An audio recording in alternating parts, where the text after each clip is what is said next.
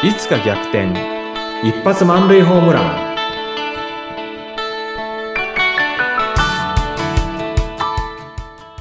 皆さんこんにちは。合同会社東きみなり事務所代表社員の東きみなりです。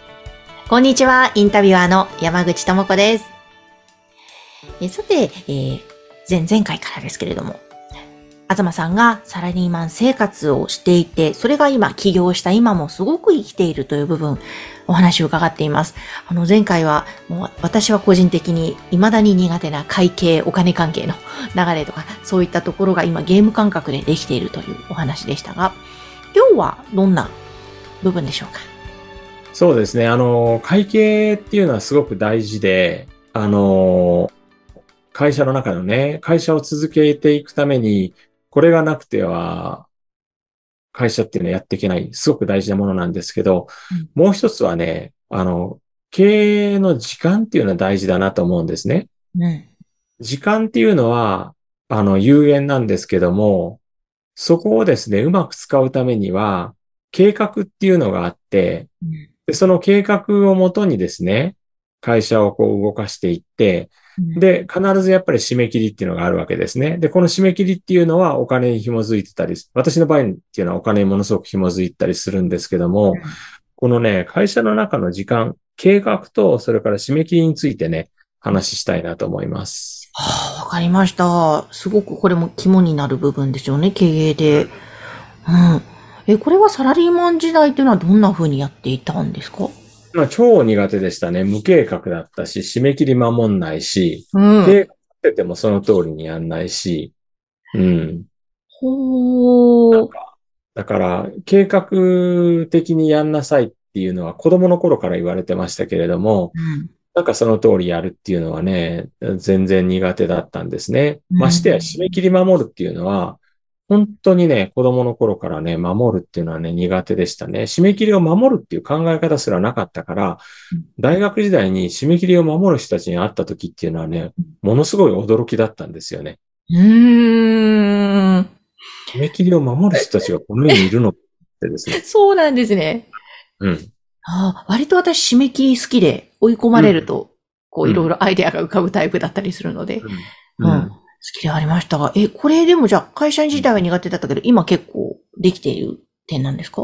そうですね。あのー本当にね、締め切りっていうのは、あのー一番私のプレイヤーだった頃ね、20代、30代っていうのは、あの、締め切り過ぎてから、あ、昨日は締め切りだったんだとか、元々の締め切りに対する認識っていうのはすごく甘かったんですよね。はい。うん。で、今度はプレイヤーからマネージャーっていうところに移ったら、やっぱり、あの、締め切りっていうのは意識せざるを得ない。当たり前ですけれども。うん。だけど、なんか、できれば守りたくないっていうんですかね。もともとなんか締め切り守る意識のなかった人間ですから。うん。うん、だから結構ね、ギリギリでしたね。ついつま合わせるみたいなはい。ことっていうのはよくやったんですよね。ねでね、サラリーマンになった場合っていうのはうん、締め切り守んないと、あの、いろんな機会を失ってしまうわけですよね。あ例えば？ビジネスチャンスだとかね。例えば、あの、あれなんかそうですよね。助成金だとか補助金だとかっていうのはありますよね、一つ。はい。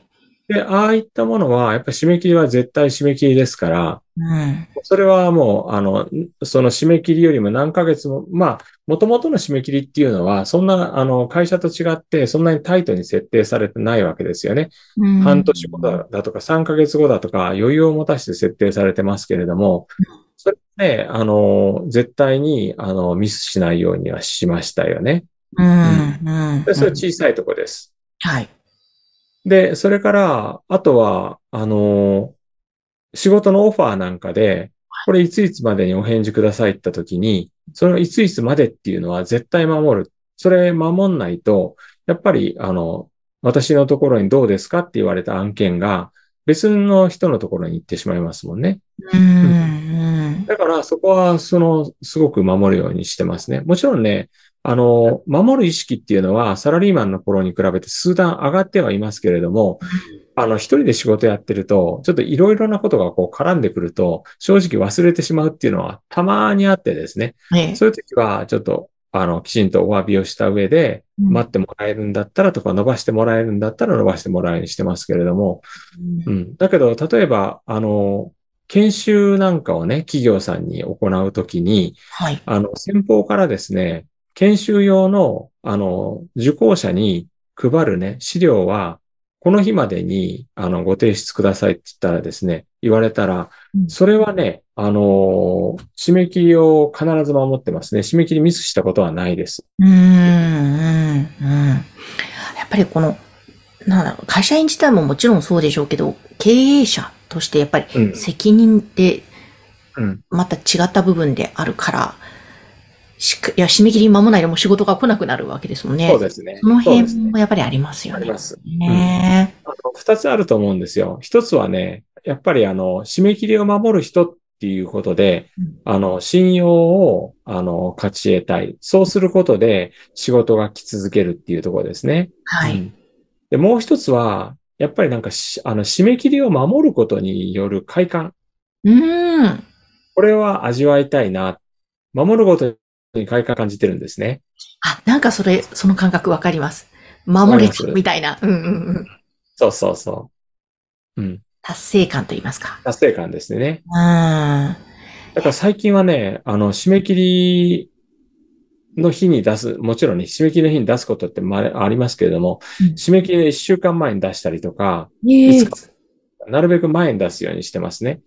で、あの、変な、あの、考えかもしれないんですけども、あの、早めに出すことで、うんあの、相手の期待を超えるっていうんですかね。ああ、なるほど。心の中では、どうや、すごいだろう、みたいな感じでね、うん思ったりして、それがちょっと快感になったりしてますよね。うーん、なるほど。はあ確かになんか、そういう感覚を、あの、自分で感じながら、うん、まさにそのちょっと、前回お話ししてたゲーム感覚みたいな。なんか、楽しみながらできるようになると、本当こっちのものですよね。まあそうですね。あの、まあ、くくだらないっちゃくだらないんですけれども、まあ、所詮なんか自己満足でも、でそれで回っていくんだったらいいかなっていうような、そんな感じですね。うんうんうんうん。いや、そう思います。わあ、でも本当サラリーマン時代は苦手だったという締め切り、もう今、うんすごい、一週間前とかう、んそのぐらいに出すこともあるという東さんですね。でもこれも本当にね、サラリーマン時代の、あの、締め切りがきつい環境で仕事をしたっていうことが生きてると思うんですよ。うん。あの、ルーズな環境で、あの、生きてきたら、多分ね、こういう感覚って味わえなかったんじゃないかなと思うんですね。ああ、そううんある、うん。あるいは、あの、サラリーマンの時に締め切りで散々苦労した経験が私にはあるわけです。うん。でも、例えば、ルーズなまま、サラリーマン時代にルーズで、しかもこう、締め切りで苦労してない人、いつもね、締め切りよりも後にいろんなもの提出してるのに、うん叱られなかったとか、責められなかったとか、そういう環境で仕事してる人っていうのは、起業してから、やっぱちょっとしんどいんじゃないかなと思うんですよね。うん、うん。私の場合はね、うまい具合に起業してからスイッチを切り替えることができたっていうのはあるんですが、今思うと、やっぱり締め切りの厳しい環境にいたっていうことは大きいなっていうふうに思います。なるほど。